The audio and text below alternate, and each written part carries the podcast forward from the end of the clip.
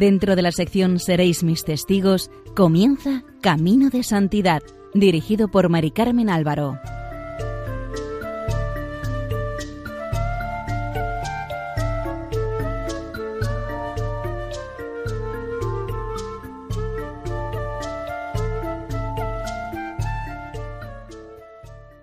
Bienvenidos a Camino de Santidad.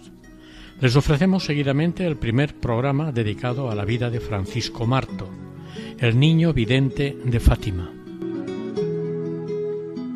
Jesús nos dice en San Mateo 18:3: En verdad os digo, si no os hiciereis como niños, no entraréis en el reino de los cielos. La vida del niño Francisco de Fátima es un ejemplo de lo que debemos ser para conseguir el reino de los cielos. La persona más amiga que tenemos, que debemos tener, es en este mundo Jesucristo, que está en el sagrario. Francisco se pasaba horas en la iglesia haciendo compañía a Jesús. San Agustín nos dice que él había aprendido mucho más hablando con Jesús en el sagrario que en todos los libros y universidades. El mejor libro del mundo es el sagrario, el mejor maestro el mismo Dios.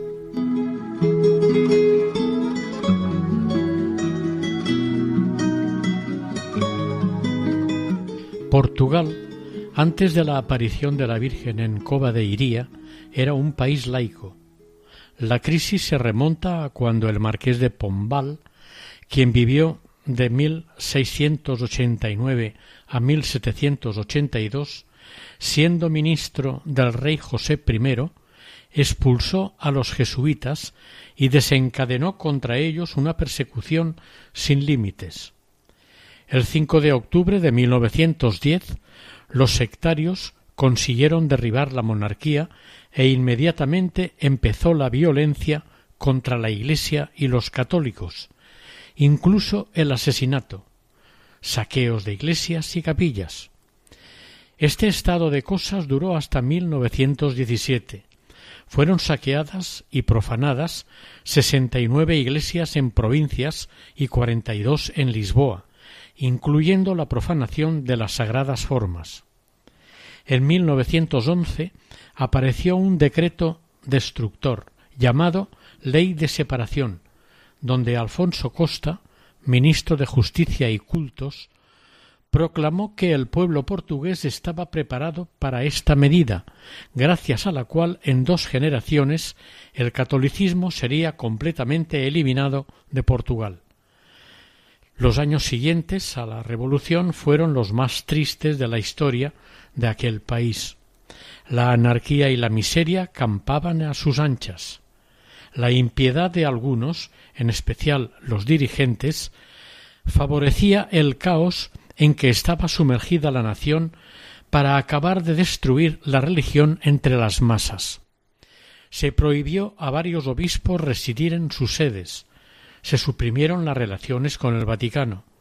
Varias congregaciones religiosas fueron expulsadas de Portugal. Se prohibió que los sacerdotes vistieran la sotana. Los seminarios se redujeron a tres. Los curas y párrocos fueron echados de sus casas. La enseñanza se hizo laica. El pueblo portugués, inmerso en tanta desdicha, acudió a la oración. En 1915 se instituyó la Cruzada del Rosario, cuyo éxito fue tal que las iglesias de Lisboa, en mayo de 1916, se llenaron de fieles. El pueblo portugués, a pesar de tantas persecuciones, conservó su fe. Tomaron de nuevo el rosario en sus manos y la Virgen Santísima oyó los lamentos de sus hijos, bajando a sus tierras.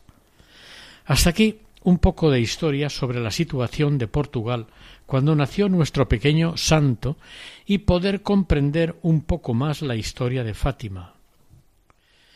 Francisco Marto nació a las diez de la noche del 11 de junio de 1908, en el caserío de Aljustrel, perteneciente al municipio de Vilanova de Ourem, y fue bautizado el 20 de junio en la iglesia parroquial de Fátima.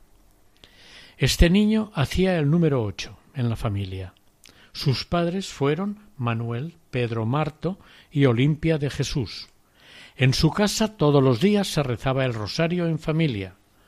La madre además enseñaba a los pequeños las oraciones y se preocupaba de su formación religiosa. Francisco fue un niño de constitución robusta, de facciones perfectas, cara redonda, cabellos rubios y grandes ojos castaños. Nunca estuvo enfermo. Su única enfermedad fue la que le llevó a la tumba. Tenía un carácter que al parecer había heredado de su padre, muy humilde, paciente, poco hablador y equilibrado. Pero según sus padres, a pesar de ser de carácter pacífico, no dejaba de ser enérgico, animoso y no tenía miedo a nada, era muy atrevido. Su padre le había visto en el campo perseguir a las culebras hasta hacer que se enrollaran alrededor de su bastón y darles a beber leche de las ovejas en los huecos de las piedras. No toleraba que nadie tocara los nidos de los pájaros.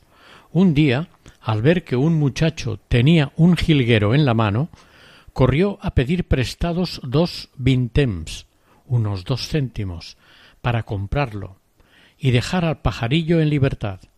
Mientras éste levantaba el vuelo, Francisco, dando palmadas de alegría, le recomendaba que tuviera cuidado de no dejarse coger otra vez. En los juegos con los demás niños era muy animado, pero poco afortunado, pues raras veces ganaba, casi siempre perdía. Esto influía en que sus amigos no quisieran jugar con él. Cuando jugando algún niño le negaba su derecho, si había ganado, él no se enfadaba. Le cedía su derecho y decía que a él no le importaba. Un día su madrina Teresa le regaló un pañuelo pintado de Nuestra Señora de Nazaret. Francisco, muy contento e ilusionado, fue a enseñárselo a sus amigos, pasando el pañuelo de mano en mano por toda la chiquillería, hasta que desapareció. Comenzaron a investigar su paradero y al fin lo encontró Lucía en el bolsillo de uno de los niños. Lo quiso recuperar, pero el chaval porfiaba que era de él, que también se lo habían traído de la playa. Entonces Francisco, para acabar con aquella desagradable situación, se acercó al pequeño que no quería soltar el pañuelo y le dijo Déjalo, a mí no me importa el pañuelo. Aquí Francisco demostró con este acto de desprendimiento la virtud que supone ceder sus legítimos derechos por mantener el orden. A veces, cuando Lucía volvía, al atardecer con las ovejas, se marchaban los tres a la era para contemplar los astros. Jacinta decía que la luna era la lámpara de la Virgen y que es la más bonita porque no quema ni ciega. Francisco prefería el sol, que decía era la lámpara de nuestro Señor y es la más hermosa. Las estrellas eran para ellos las lámparas de los ángeles.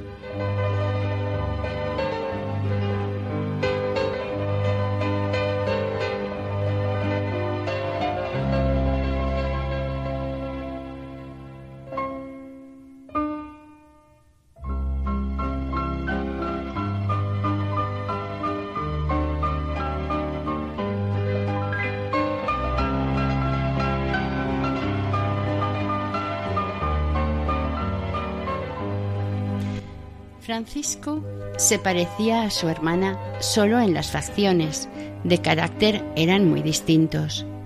No era vivaracho ni caprichoso como su hermana, ni aficionado al baile de la región como ella, pero sí le gustaba tocar una flauta hecha de caña.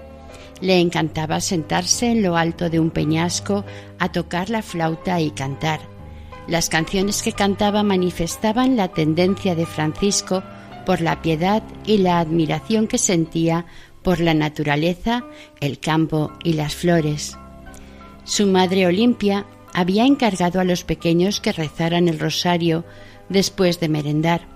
Como el tiempo para jugar les parecía poco, reducían el rosario a la mínima expresión, diciendo solamente Ave María, y pasaban las cuentas.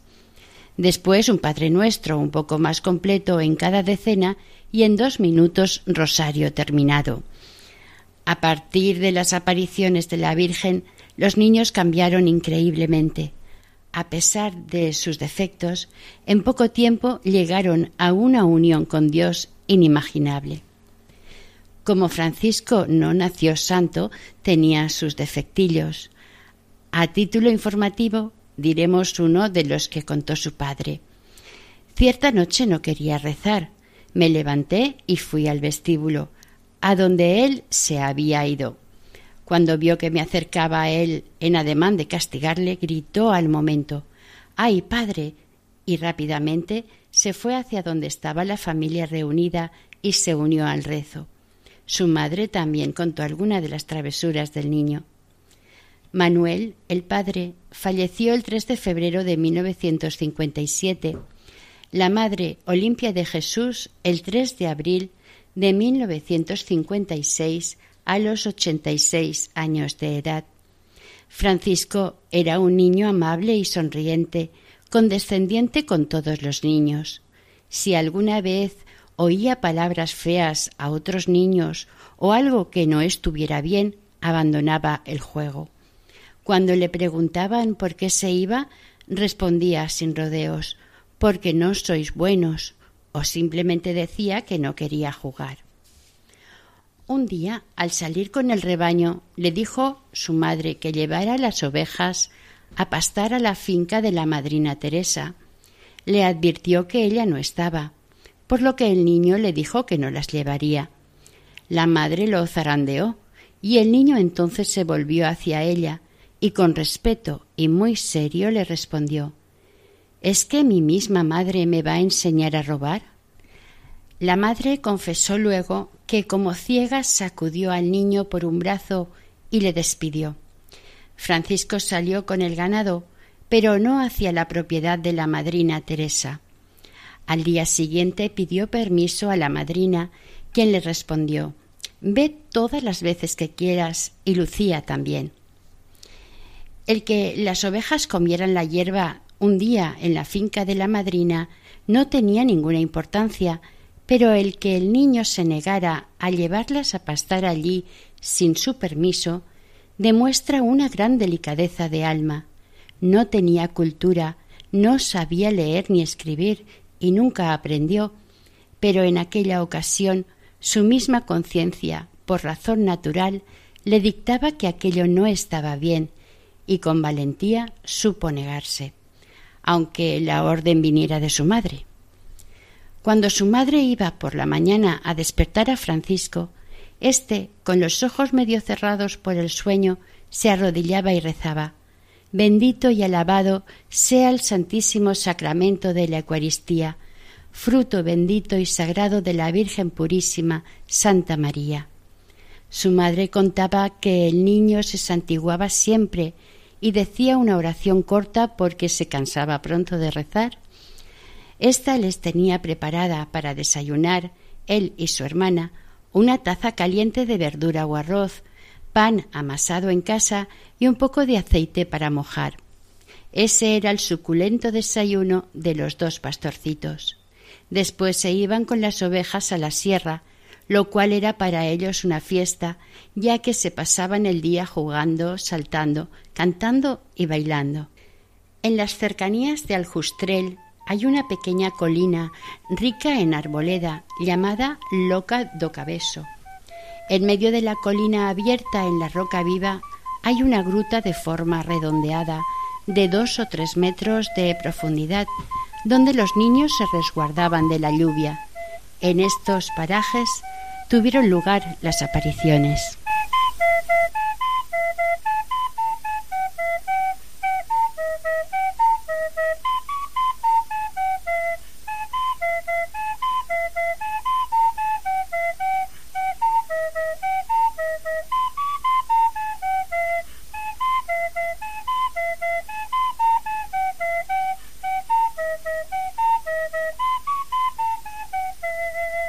Un bonito día salieron los tres pastorcillos, Lucía, Francisco y Jacinta, con el rebaño a una finca de los padres de Lucía llamada Choza Vieja. Alrededor de mediodía comenzó a caer una lluvia fina. Se fueron a refugiar con las ovejas a una cueva abierta en la roca y situada en medio de un olivar propiedad del padrino de Lucía. Allí pasaron el resto del día a pesar de que la lluvia había parado y el sol brillaba. Francisco tenía hambre, y después de vaciar el zurrón, rezaron su rosario a toda velocidad. Seguramente fue el último que rezaron de ese modo. Llevaban jugando unos minutos a las piedrecitas, cuando un fuerte viento sacudió los árboles, los tres, instintivamente, levantaron la cabeza para ver qué pasaba, pues el día estaba sereno. Lucía lo explicó como sigue. Vimos que sobre el olivar se dirigía hacia nosotros un joven de unos catorce o quince años, más blanco que la nieve, y el sol se reflejaba en él de manera que parecía como si fuese de cristal. Era bellísimo. Al llegar junto a nosotros nos dijo No temáis. Soy el ángel de la paz. Orad conmigo. Y arrodillándose en la tierra, con la frente hasta rozar el suelo, nos hizo repetir Dios mío, yo creo, adoro, espero y os amo. Os pido perdón por los que no creen, no adoran, no esperan y no aman. Después se levantó y dijo Orad así los corazones de Jesús y María están atentos a la voz de vuestras súplicas. Las palabras del ángel se grabaron de tal forma en sus mentes que nunca las olvidaron. El cambio de Francisco fue notable. Se empezó a perfilar la virtud heroica y profunda del pequeño pastor. Después que el ángel desapareció, los tres niños quedaron como sumergidos en una atmósfera sobrenatural. Francisco no oyó las palabras del ángel, solamente lo vio, pero a fuerza de oír repetir varias veces la oración del ángel a Lucía y Jacinta, el niño la aprendió. Nos podemos preguntar por qué el Señor no permitió que Francisco oyera las palabras del enviado del cielo. Solo Dios lo sabe quizás porque era menos piadoso que las niñas o sencillamente que la divina providencia así lo dispuso. Pasado bastante tiempo, un día de verano de 1916, estaban los niños jugando alrededor de un pozo que hay en un huerto de la parte contigua a la casa de Lucía.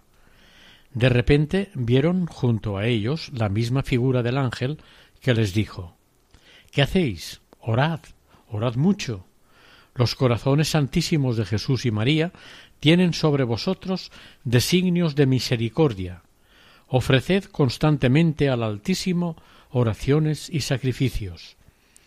Lucía, más decidida, preguntó al ángel ¿Cómo hemos de hacer los sacrificios?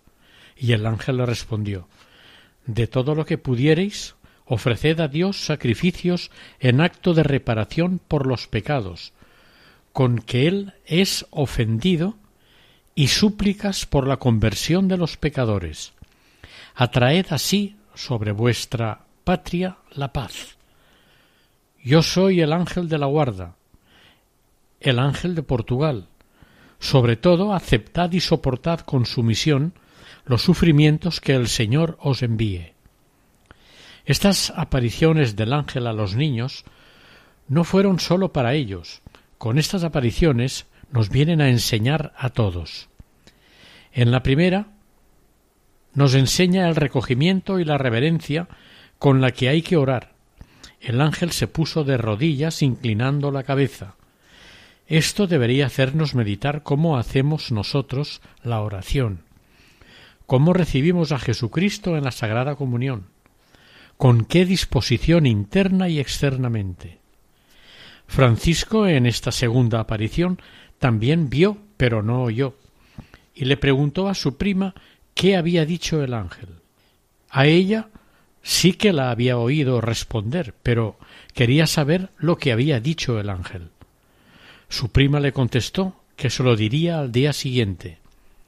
Entonces le preguntó a su hermana y le respondió lo mismo, ya que, según añadió, no podía hablar. Al día siguiente Francisco le preguntó enseguida a Lucía, y ésta le repitió todo lo que el ángel había dicho en la primera y en la segunda aparición, pero Francisco algunas palabras no las entendía y volvía a preguntar sobre las mismas. ¿Qué significa Altísimo? ¿Qué quiere decir los corazones de Jesús y María están atentos a la voz de vuestras súplicas? Y así varias preguntas. La pequeña Jacinta comentó Cuando hablamos del ángel no sé lo que siento. Ya no puedo hablar ni cantar ni jugar. No tengo fuerzas para nada. Francisco le respondió que a él le sucedía lo mismo, pero que no importaba que pensaran en el ángel que era más bonito que todas las cosas. En estas últimas expresiones se descubre su primer sentido de la contemplación. El niño, que sería el gran contemplativo de Dios, ya comenzaba a saborear las dulzuras celestiales. Pasó el tiempo y un día los tres niños fueron a pastorear el rebaño a una propiedad de los padres de Lucía, cerca de los Baliños, en un lugar llamado Pregueira. Después de merendar, acordaron ir a rezar el rosario a la cueva que quedaba al otro lado del monte. Cuando llegaron se pusieron de rodillas y el rostro en tierra, como el ángel les enseñó. Los tres pastorcillos empezaron a rezar la oración del ángel, la que habían aprendido en la primera aparición. Cuando ya la habían rezado varias veces, fueron sorprendidos con el brillo de una luz desconocida. Se levantaron para ver lo que era y vieron al ángel que sostenía en la mano izquierda un cáliz y sobre el cáliz, como suspendida en el aire, una hostia de la cual caían unas gotas de sangre dentro del cáliz.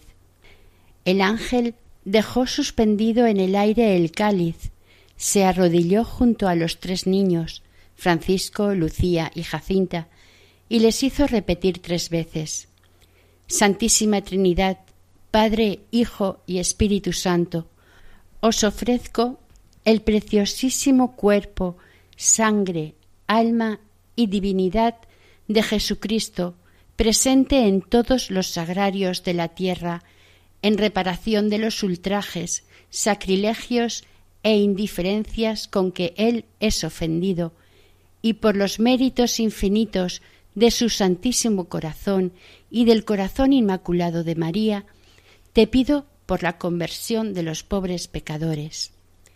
Después el ángel se levantó y tomó en sus manos el cáliz y la hostia que estaba suspendida en el aire. A Lucía le dio la sagrada hostia y la sangre que estaba en el cáliz. La dividió entre Francisco y Jacinta, diciendo al mismo tiempo Tomad el cuerpo y la sangre de Jesucristo, horriblemente ultrajado por los hombres ingratos. Reparad sus crímenes y consolad a vuestro Dios y postrándose el ángel de nuevo en tierra, repitió otras tres veces la misma oración. Cuando los niños se levantaron ya estaba oscureciendo.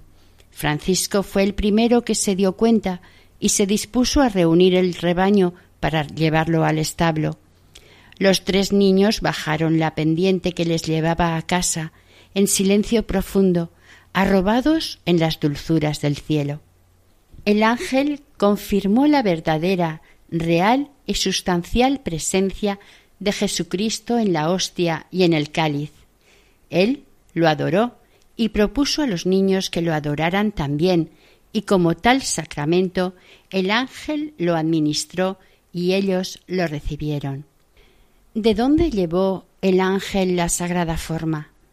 La respuesta no tiene ninguna dificultad. Hay muchos sagrarios en la faz de la tierra. Y el cáliz con la preciosísima sangre del Señor puede ser que lo tomara de algún altar en el que el sacerdote celebrante enfermase gravemente después de la consagración y no pudiese consumir las sagradas especies. Ya se han dado casos de esos, no solamente ponerse enfermo, sino morir el sacerdote cuando estaba celebrando la Santa Misa. Para Dios no hay nada imposible. En la tercera aparición del ángel, la presencia sobrenatural fue aún más intensa. Por varios días Francisco permanecía silencioso, meditando en su corazón palpitante de amor de Dios sobre la sabiduría divina. Pasados algunos días, la influencia sobrenatural de los primeros días se iba normalizando. Francisco volvió a hacer preguntas. El ángel a ti te dio la Sagrada Comunión, pero a Jacinta y a mí, ¿qué nos dio? La misma Jacinta respondió con el rostro lleno de felicidad. Fue también la Sagrada Comunión. ¿No viste que era la sangre que caía de la Sagrada Forma? El niño, con aire sereno y profundo recogimiento interior, añadió Yo sentía que Dios estaba en mí, pero no sabía cómo era. Francisco, en un rapto de amor de Dios, se postró de rodillas en la tierra y permaneció largo rato repitiendo la oración que el ángel les había enseñado. Después los tres pastorcillos reanudaron sus juegos. A Francisco no le apasionaban los juegos, pero si le invitaban jugaba. Uno de sus preferidos era el juego de la brisca. Fátima está a un kilómetro de Aljustrel, donde se encuentra la iglesia parroquial en la que Francisco, Lucía y Jacinta fueron bautizados. La iglesia ha sido reconstruida por dos veces. De allí partían las primeras procesiones a Coba de Iría.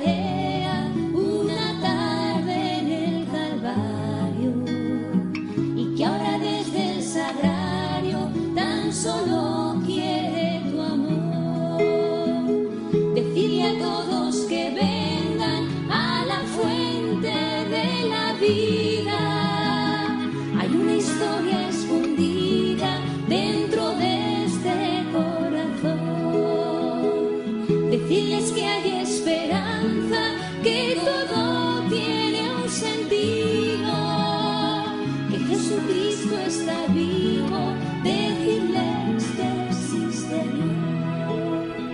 Ahora contaremos un poco de historia para situarnos mejor.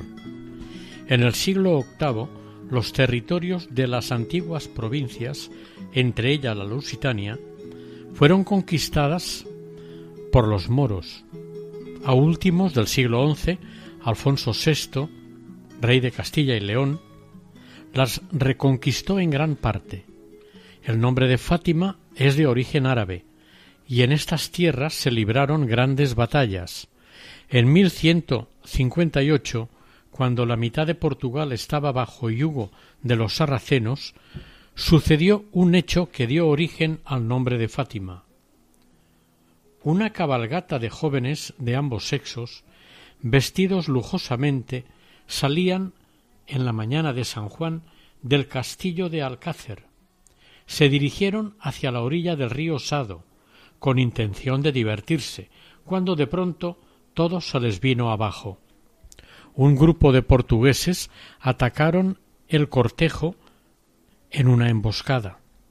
Los musulmanes, tanto los varones como las mujeres, fueron hechos prisioneros y conducidos a Santarém para ser presentados al rey Alfonso Enríquez, fundador de la monarquía. El rey, satisfecho de la valentía de su ejército, le preguntó al capitán qué recompensa deseaba, a lo que éste respondió El honor de haberos servido, señor, y como recuerdo de esta jornada, pido la mano de Fátima. Este era el nombre de la más noble y bella de las cautivas. Era hija del jefe que mandaba en el castillo de Alcácer. El rey se lo concedió, pero con la condición de que la joven aceptase libremente la fe cristiana y quisiera ser la esposa del capitán. La joven Fátima aceptó, recibió la instrucción religiosa y fue bautizada con el nombre de Oureana. Como regalo de bodas, el rey don Alfonso le dio a la pareja la ciudad de Abdegas, que desde entonces se empezó a llamar Oureana, en honor a la joven. Actualmente se llama Ourem. La bella joven murió pronto. Don Gonzalo, desolado por la pérdida de su esposa, se entregó al servicio de Dios en la abadía cisterciense de Alcobasa, que fue construida por Alfonso I y entregada a la Orden del Cister. El día 13 de agosto de 1385, víspera de la Asunción, don Nuno Álvarez Pereira, héroe y santo, jefe del ejército de don Juan I, se encontraba en la meseta de Fátima, invocó solemnemente la protección de la Virgen María y le hizo voto, si alcanzaba la victoria, de levantar un hermoso templo en su honor. Al día siguiente, don Nuno salió llevando un estandarte bordado con la imagen de la Santísima Virgen y con un puñado de hombres valientes del ejército portugués. Al grito de guerra, en nombre de Dios y de la Virgen María, derrotó al numeroso y poderoso ejército del rey de Castilla en la famosa batalla de Aljubarrota. En agradecimiento, Juan I mandó construir una hermosa iglesia bajo la advocación de Nuestra Señora de la Batalla y un monasterio contiguo, confiado a la custodia de los dominicos. A esto se debe la costumbre del rezo del Santo Rosario en toda la comarca. Este famoso monasterio se encuentra a pocos kilómetros de Fátima. Después de la guerra civil de 1828, los monjes fueron expulsados del santuario de batalla. Ahora es sencillamente un monumento artístico para ser admirado por los visitantes. El pueblo donde está situado el monasterio lleva también el nombre de Batalla. Una relación de fechas guarda mucha afinidad entre sí. El día 13, don Nuno hace oración en la meseta de Fátima, invocando la protección de María Santísima. 532 años o más tarde, el 13 de mayo de 1917, la Virgen baja a las mismas tierras. Cova de Iría dista dos kilómetros de Fátima y tres de Aljustrel. Antes de 1917 era un lugar casi desconocido. Solo era conocido por los propietarios y vecinos de la misma aldea. Cova significa cueva e Iría viene de Irene, Irena. La palabra Irene es de origen griego y significa paz. En este caso se trataría de una santa portuguesa mártir del siglo VI. En la mañana del 13 de mayo de 1917 domingo anterior a la ascensión, Lucía tenía diez años, Francisco nueve y Jacinta siete. Salieron muy temprano de sus casas y se dirigieron a la iglesia del caserío de Boleiros para oír la Santa Misa. El cura, padre Manuel Marqués Ferreira, habló en la homilía sobre la eficacia de la oración, haciendo referencia a una carta del Papa Benedicto XV en la que pedía se intensificara la oración para conseguir de la misericordia del Señor el fin de la guerra. Cuando la reina del cielo bajó a Coba de Iría, Europa estaba inmersa en una guerra sangrienta desde hacía tres años. Portugal había entrado en la guerra, siendo una auténtica tragedia para los humildes campesinos, ya que se les arrebató el brazo fuerte de la juventud, que llevaba las duras faenas del campo. Los tres niños, después de cumplir con el precepto dominical, volvieron a sus casas, sacaron las ovejas del establo y se fueron a pastorearlas a un lugar llamado Gobella. Cuando ya llevaban un buen trozo andando, Lucía cambió de opinión y decidió llevar el rebaño a Coba de Iría, con lo que cuando llegaron allí ya era la hora de comer. Mientras el rebaño agrupado descansaba de la caminata a la sombra de los árboles, Francisco se dispuso a sacar la comida del zurrón, pan, queso, aceitunas y fruta. Después de comer, se arrodillaron sobre la hierba a la sombra de un olivo para rezar el rosario. Después empujaron el rebaño hacia la parte alta del terreno y sin perder de vista a las ovejas, se dispusieron para jugar construyendo un muro de piedra alrededor de una mata. Estaban afanados en su juego cuando vieron un resplandor que los deslumbró. Llenos de temor, miraron a todas partes. El cielo estaba claro y despejado. Pensaron que la tormenta estaba detrás de la colina. Reunieron el rebaño y decidieron marchar a casa. A media pendiente, al pasar por una carrasca muy grande, hubo otro relámpago, como un resplandor más intenso que el primero.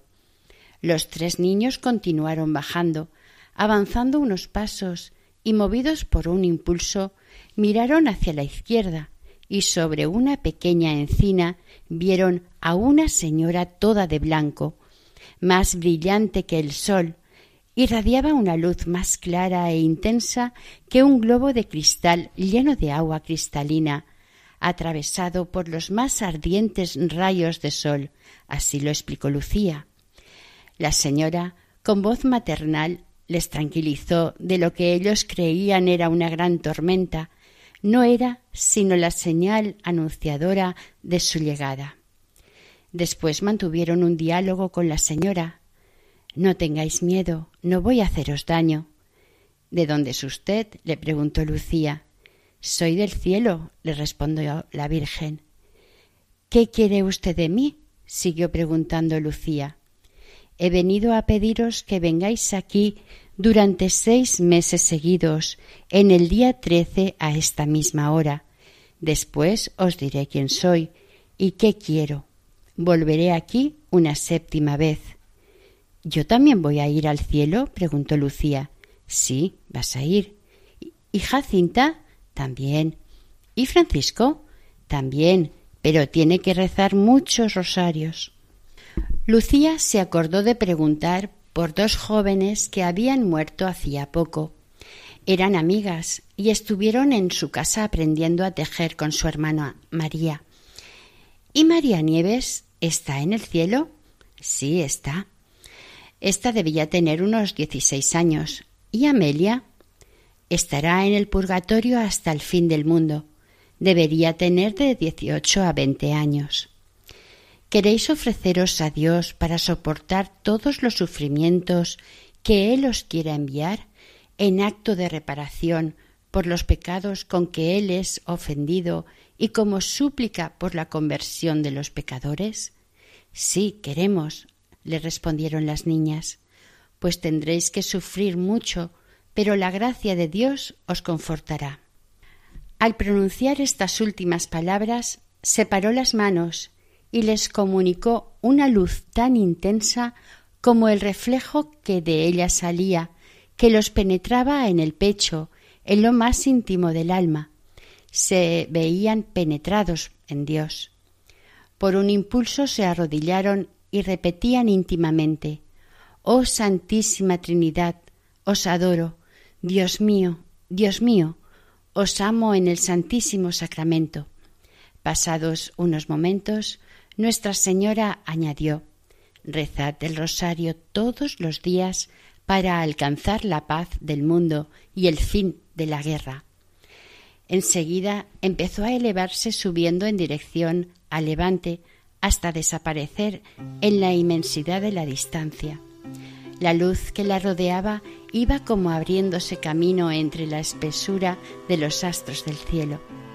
Francisco había visto a la Virgen sobre la encina entre una luz clara e intensa, mas como sucedió con las visitas del ángel, no pudo oír lo que la Virgen decía, solamente lo que Lucía hablaba con la señora.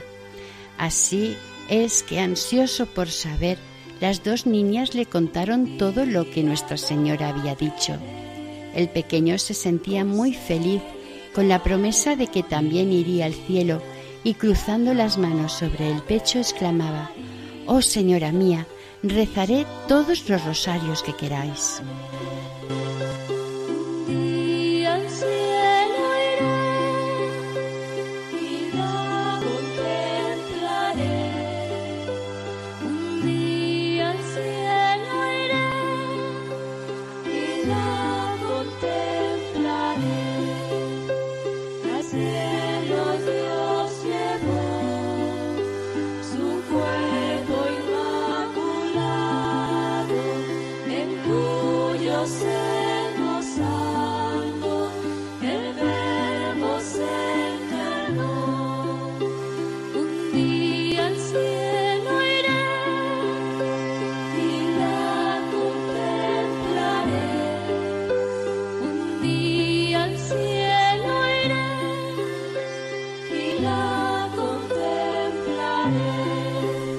Desde aquel día tomó la costumbre de apartarse de las dos niñas y, como paseando, iba pasando las cuentas de su rosario una y otra vez.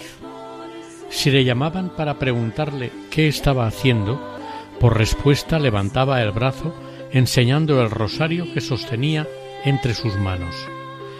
Cuando le decían que fuera a jugar y que rezarían después los tres, respondía ¿No te acuerdas que Nuestra Señora dijo que tenía que rezar muchos rosarios? En un momento dado dijo Francisco a su prima con expresión de felicidad, me gustó mucho ver al ángel, pero me gustó mucho más ver a Nuestra Señora. Lo que más me gustó fue ver a nuestro Señor en aquella luz que Nuestra Señora nos metió en el pecho. Quiero tanto a Dios está tan triste por causa de tantos pecados? Nosotros no debemos cometer ninguno. Después de un rato extasiado en la contemplación de los divinos misterios, dijo, Nosotros estábamos ardiendo en aquella luz que es Dios, y no nos quemábamos. ¿Cómo es Dios? No se puede explicar. Qué pena que Él esté tan triste si yo le pudiese consolar. Los tres hicieron un pacto de no contar a nadie que una señora se les había aparecido en Coba de Iría, pero la pequeña Jacinta no pudo contener la alegría, y en cuanto vio a su madre le contó todo lo sucedido, y ésta se lo hizo contar a la familia en el momento de la cena. A la mañana siguiente Francisco se fue a casa de Lucía y le dijo que la pequeña lo había dicho, y el chico, al preguntarle su madre si era verdad, había tenido que decir que sí para no mentir. Con frecuencia el niño repetía que Nuestra Señora les había dicho que tendrían que sufrir mucho, pero no le importaba, sufriría todo lo que ella quisiera, ya que lo que él deseaba era ir al cielo. Un día, en que Lucía estaba triste por las contrariedades que dentro y fuera de la familia se sucedían, Francisco procuraba animarla, diciendo No te preocupes, Nuestra Señora nos dijo que tendríamos mucho que sufrir para reparar las ofensas que se hacen a nuestro Señor y su corazón inmaculado. ¿Son ofendidos con tantos pecados? Ellos están muy tristes, si con estos sufrimientos les pudiésemos consolar, deberíamos estar muy contentos. Algún tiempo después de las apariciones, al llegar al lugar donde pastorearían ya el resto de sus días, Francisco subió a un peñasco elevado y separándose de Lucía, Jacinta y el rebaño, les dijo a grandes voces que no se acercaran, que deseaba estar solo. Las dos niñas, entretenidas, no se acordaron más de él hasta la hora de la comida, y entonces lo llamaron. Él no quiso comer porque seguía rezando el rosario, y les pidió que comieran ellas y lo llamaran más tarde. Al cabo de un ratito le llamaron y entonces él les invitó a que se acercaran y fueran a rezar con él. Las niñas se acercaron hasta allí. Subieron a lo alto del peñasco donde apenas cabían los tres de rodillas y a la pregunta de Lucía de qué estaba haciendo allí tanto tiempo, le respondió Estoy pensando en Dios. ¿Está tan triste a causa de tantos pecados? Si yo fuese capaz de consolarle, consolar a nuestro Señor sería ya la característica de la espiritualidad de Francisco. Es de destacar el cambio tan grande del pequeño en la trayectoria de su vida, a partir del momento de la primera aparición. Ya no es el niño que se cansa de rezar, el niño al que su padre tiene que gritar para que se una al rezo del rosario en familia. El 13 de junio la Iglesia celebra la fiesta de San Antonio de Padua y en la feligresía de Fátima se celebraba con mucha alegría y alborozo. Sus padres pensaron que ese día los niños no irían a Coba de Iría, pero se equivocaron. Salieron de madrugada con el rebaño, con la idea de volver pronto, y a las nueve ya estaban de vuelta para ir a misa de diez. A las once salieron de casa. Unas cincuenta o sesenta personas, casi todas ellas forasteras, los siguieron hasta Coba de Iría. Cuando los tres niños llegaron, se colocaron a unos tres metros enfrente de la pequeña encina, de más o menos metro y medio. Lucía empezó a mirar hacia oriente. Después se sentaron a la sombra de una gran encina. Cerca de mediodía alguien preguntó a los niños si la Virgen tardaría en llegar, a lo que le respondieron que no. Mientras la señora llegaba, los peregrinos rezaban el rosario dirigido por una niña de boleiros. Cuando se disponía a comenzar la letanía, Lucía la interrumpió diciendo Ya no hay tiempo. Empiezo a notar señales en el cielo. Inmediatamente se puso en pie y gritó señalando la dirección por donde venía. Rápidamente los tres se dirigieron hacia la pequeña encina. La gente les siguió. Se arrodillaron sobre las matas. Lucía levantó las manos en actitud orante. Las personas que estaban allí le oyeron decir Usted me mandó venir aquí. Dígame, por favor, lo que quiere. Los que estaban muy cerca explicaron que oyeron el sonido de un rumor muy tenue y suave, pero no entendieron nada de lo que la Virgen dijo a los niños. El diálogo de la Virgen con estos fue como sigue. Quiero que aprendáis a leer, después diré lo que deseo. Lucía le pidió la curación de un enfermo, y la Virgen le respondió que se convierta y curará dentro del año. Quisiera pediros que me llevéis al cielo, añadió Lucía. Sí, a Francisco y a Jacinta vendré pronto a buscarles. En cuanto a ti, has de quedarte mucho tiempo aquí abajo. Jesús quiere servirse de ti para que me des a conocer y amar. Quiere establecer en el mundo la devoción a mi inmaculado corazón. Lucía le preguntó con tristeza si se quedaría aquí sola, a lo que la Virgen le respondió No, hija, ¿sufres mucho con esto? No te desanimes, nunca te dejaré, mi corazón inmaculado será tu refugio y el camino que te llevará a Dios. Por segunda vez les comunicó un reflejo quedando sumergidos en Dios recibieron un gran conocimiento de su majestad infinita, del amor que tiene a los hombres y de lo triste que está por tantos pecados. Cuando la Virgen se retiró del árbol, oyeron algunas personas como el soplo de un cohete que se va alejando. Los tres niños que habían permanecido de rodillas se levantaron rápidamente y Lucía, con el brazo extendido, decía Miren, miren, allá va, allá va. Las gentes vieron como una nubecilla blanca que partió de la encina y se iba alejando hacia lo alto hasta desaparecer. Después de unos segundos Lucía dijo Ahora ya no se ve, ya ha entrado en el cielo. Francisco en esta segunda aparición vio a la Virgen con un corazón en la mano.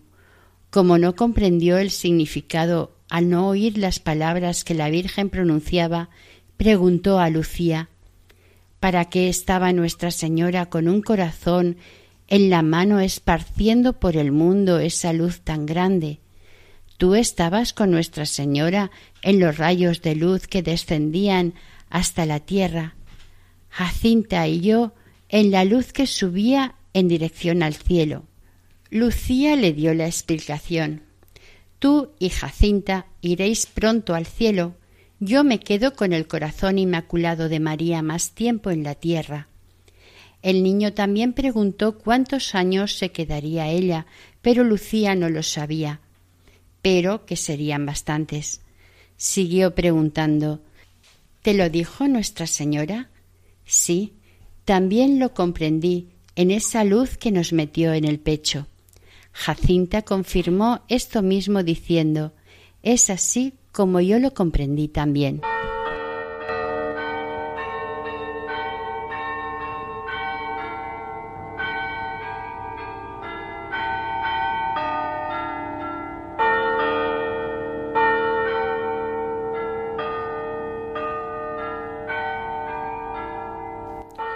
Les invitamos a unirnos todos con la oración que les enseñó el ángel a los niños de Fátima.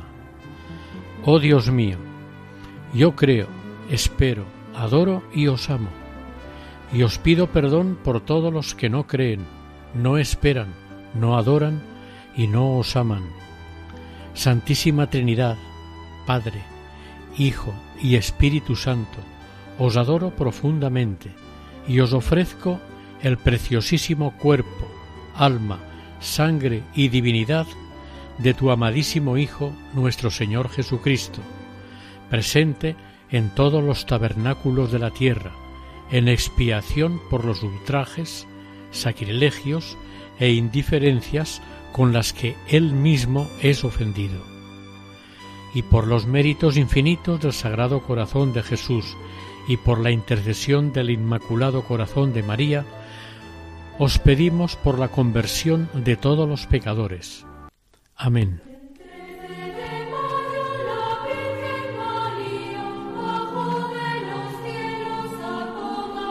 Queridos amigos de Radio María, nos despedimos de todos ustedes hasta el próximo programa.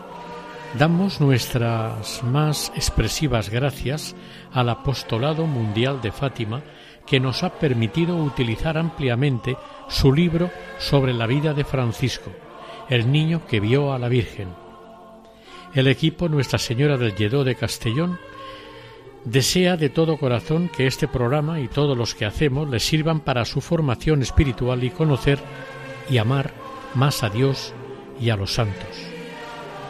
Que el Señor y la Virgen les bendigan.